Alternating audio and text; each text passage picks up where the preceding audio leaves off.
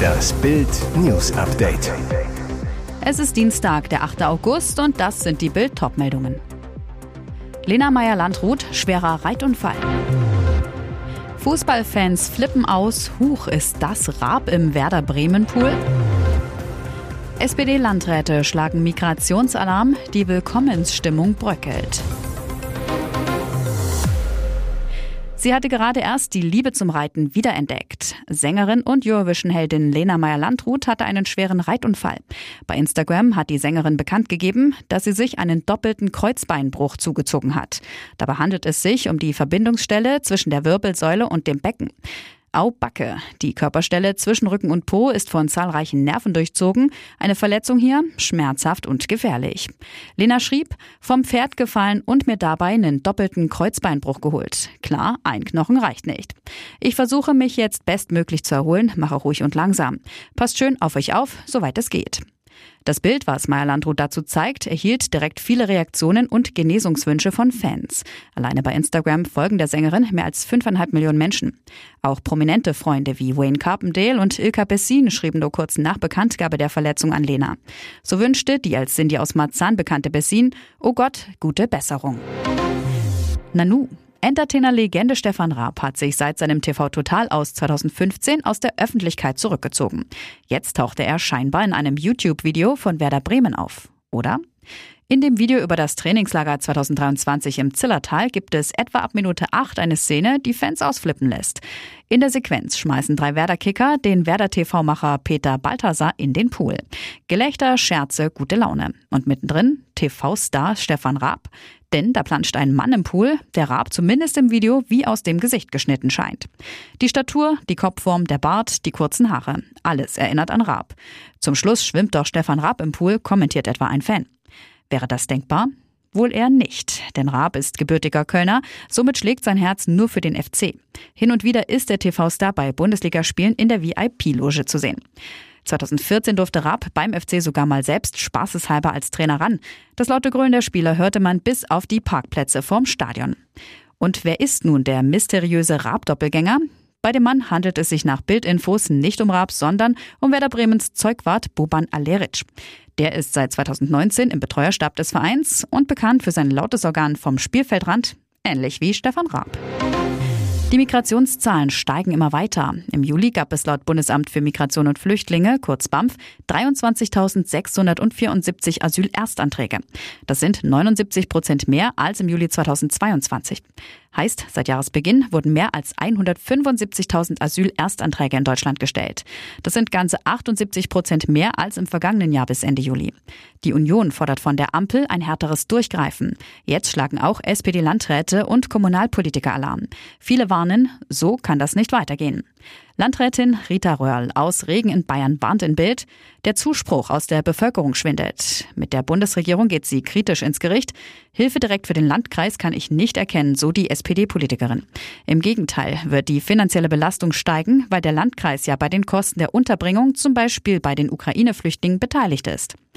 Auf die Frage, was passiert, wenn die Migrationszahlen weiter so hoch bleiben, hat Ruel eine düstere Antwort. Das ist nicht mehr zu bewältigen.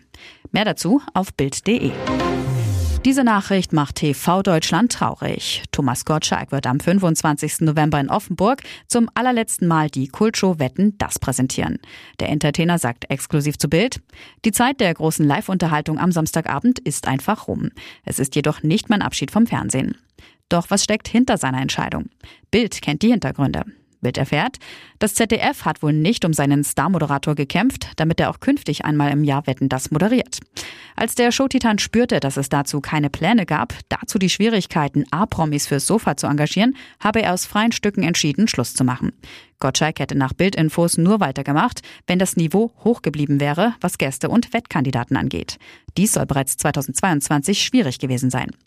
Bei Gottschalks letzter Wetten das Show wird seine langjährige Assistentin Michelle Hunziker nicht dabei sein. Nach Bildinfos erfuhr sie von dieser Nachricht in ihrem Familienurlaub. Gottschalk hat der Bild mit einem Schmunzeln gesagt, ich brauche keine junge blonde Frau an meiner Seite, die mir zeigt, wo es lang geht.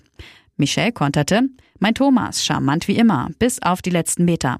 Danke für das Jung und Blond. Mittlerweile bin ich ja schon Oma. Erst seit Sommer da und schon die zweite Trikotnummer. Bayern-Neuzugang Konrad Leimer nutzt den Wechsel von Jan Sommer zu Inter Mailand und schnappt sich dessen Rückennummer. Das gaben die Bayern am Dienstagnachmittag bekannt. Der österreichische Mittelfeldspieler wechselt somit von der 24 auf die 27. Leimer in einer Pressemitteilung der Bayern. Die 27 hatte ich bereits in Salzburg und in Leipzig. Dazu kommt, dass ich am 27. Mai Geburtstag habe. Damit folgt der Neuzugang auch auf seinen Landsmann David Alaba, der diese Rückennummer von 2009 bis 2021 beim deutschen Rekordmeister getragen hatte. Ich werde die 27 in Ehren halten. Es sind große Fußstapfen. Ich bin happy, dass ich diese Nummer habe. Und jetzt weitere wichtige Meldungen des Tages vom Bild Newsdesk. Es war einer der spektakulärsten Überfälle der letzten Jahre. Anfang März überfielen maskierte und schwer bewaffnete Täter einen Geldtransporter auf der A20 in Mecklenburg-Vorpommern. Sie erbeuteten Millionen. Wie schon beim Juwelenraub im grünen Gewölbe und der verschwundenen Goldmünze aus dem Berliner Bodemuseum führt die Spur nach Bildinformationen zur Clanfamilie der Remos. Die Tat, am 2. März um 6.28 Uhr keilten zwei Fahrzeuge den Geldtransporter in einer fingierten Baustelle ein. Es war dunkel, neblig. Ich sah eine vermummte Person und da realisierte ich, dass es ein Überfall war, sagt einer der Fahrer später aus. Es knallte mehrfach, in diesem Moment bekam ich Todesangst. Die Räuber schossen mit Sturmgewehren auf den Geldtransporter, mit speziellem Werkzeug öffneten sie den Wagen und raubten das Geld. Die Täter machten rund 3,1 Millionen Euro Beute, sagte eine Polizeisprecherin zu Bild. Dann zündeten sie den Geldtransporter an, obwohl die Fahrer noch im Auto saßen. Auch ein Tatfahrzeug setzten die Räuber in Brand und flüchteten mit dem zweiten Pkw. Die beiden Mitarbeiter konnten sich unverletzt aus dem Wagen befreien. Ein Mann ist aber aufgrund der Ereignisse noch immer arbeitsunfähig. Einer der mutmaßlichen Räuber konnte ermittelt werden. Er sitzt wegen einer anderen Tat bereits in Haft, sagte die Polizeisprecherin. Nach Bildinformationen gehört der Mann zum Remo-Clan. Grünes Licht für die neue Megachip-Fabrik in Dresden. Im sogenannten Silicon Saxony in Dresden plant der taiwanische Chipriese TSMC eine neue Hightech-Fabrik. Sie soll ab Herbst 2024 an der Chip-Autobahn 4 entstehen, in der schon die Hightech-Riesen Global Foundries, Infineon und Bosch Chips herstellen. Am Dienstag beschloss der Vorstand des taiwanischen Chipherstellers TSMC den Neubau der Fabrik in der sächsischen Landeshauptstadt für die neue Halbleiterfabrik sollen insgesamt 10 Milliarden Euro investiert werden.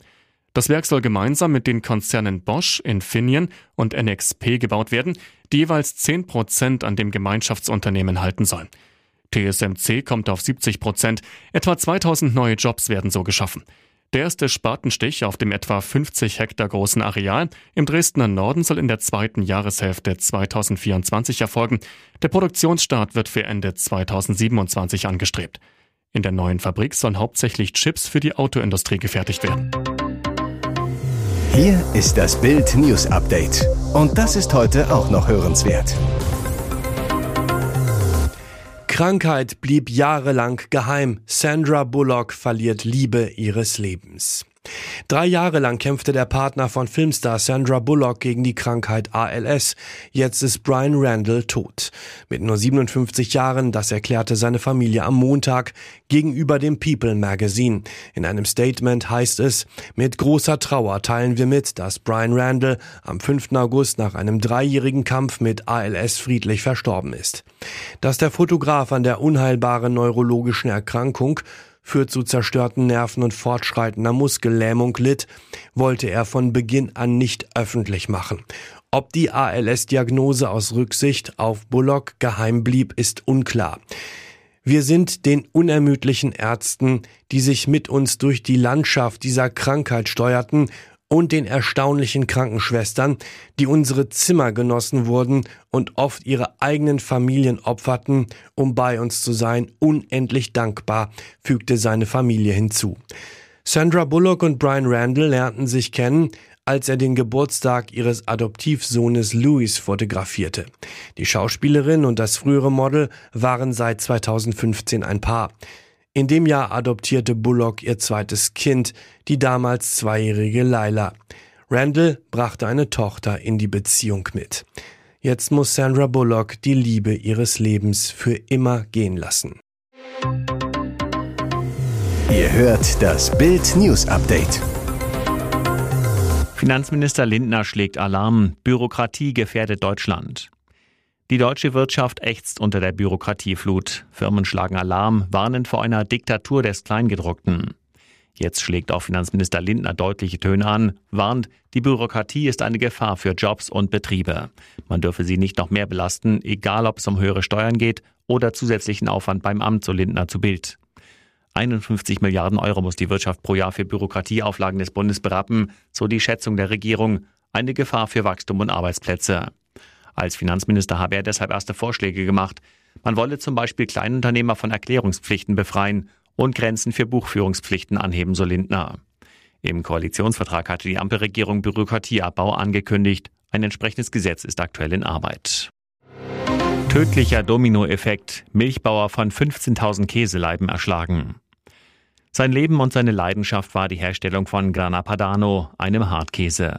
Jetzt starb der Unternehmer Giacomo Ciapparini in seiner Familienmolkerei, erschlagen von mehr als 15.000 Käseleiben.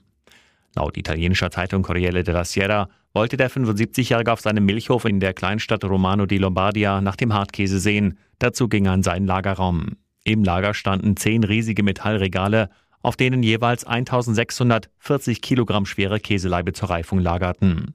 Als er sie drehen und reinigen wollte, kippte ein Regal um. Durch einen tödlichen Dominoeffekt wurde der Milchbauer dann von mehr als 15.000 Grana Padano begraben. Sein Sohn und ein paar Angestellte hörten die umfallenden Regale und wählten den Notruf. Eine ganze Nacht lang versuchten die Rettungskräfte, den 75-Jährigen zu befreien. Es kam aber jede Hilfe zu spät. Der Mann konnte nur noch tot geborgen werden.